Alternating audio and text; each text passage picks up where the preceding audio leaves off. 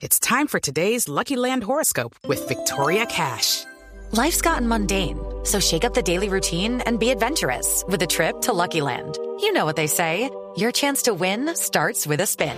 So go to LuckyLandSlots.com to play over 100 social casino-style games for free for your chance to redeem some serious prizes. Get lucky today at LuckyLandSlots.com. Available to players in the U.S., excluding Washington and Michigan. No purchase necessary. VGW Group. Void or prohibited by law. 18 plus. Terms and conditions apply. Felipe Zuleta es periodista. Está en Mañanas Blue. 6 y 31 minutos de la mañana. Y finalmente, después de haber sido aprobada hace más de un año una reforma constitucional, el presidente Iván Duque posesionó a los seis magistrados que compondrán la Sala Especial de Primera Instancia y la Sala de Instrucción de la Corte Suprema de Justicia. Por supuesto, recuerde usted que desde la reforma constitucional del 91, los aforados, es decir, los congresistas y los gobernadores, no tenían la posibilidad de defenderse en una segunda instancia, toda vez que solo la sala penal de la Corte Suprema de Justicia los investigaba y los condenaba.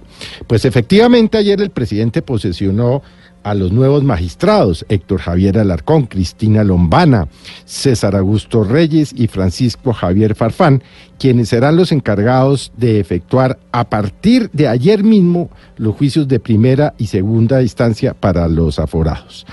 Entre los casos que se reactivan en esta nueva sala está el de la manipulación de testigos que involucra a los congresistas Álvaro eh, Prada y Álvaro Uribe y la compulsa de copias que realizó en días pasados el fiscal general Néstor Humberto Martínez para investigar al senador Armando Benedetti por haber participado en una presunta red de chuzadas.